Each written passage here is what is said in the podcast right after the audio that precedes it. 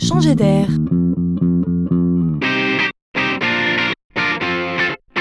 C'est la chronique de Laurent Collen. Décidément, les projets qui consistent à repenser les modes de transport à l'intérieur des villes font florès. Après les traditionnels abonnements de vélo et d'auto en mode partagé, voilà un nouveau venu. Le projet s'appelle Adopte un pony. Bon, je vous rassure tout de suite, ou plutôt je ne veux pas vous faire de fausses joies, il ne s'agit pas d'introduire ici le poney comme nouveau mode de mobilité urbaine. Dommage, hein, je connais des tas d'enfants qui auraient rêvé d'aller à l'école en poney. Eh bien non, le pony, dont on parle ici, désigne un simple vélo.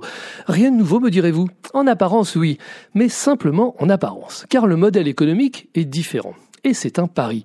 L'idée est de créer une communauté de Pony Angels qui auraient acheté avec leur denier leur propre vélo afin de le partager avec d'autres.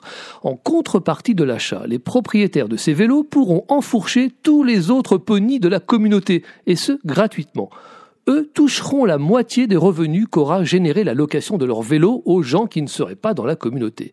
En plus, le petit entretien de leur vélo sera pris en charge par le dispositif.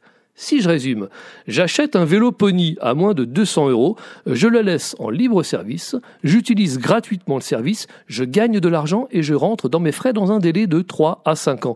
Le projet est en test actuellement à Angers et à Oxford.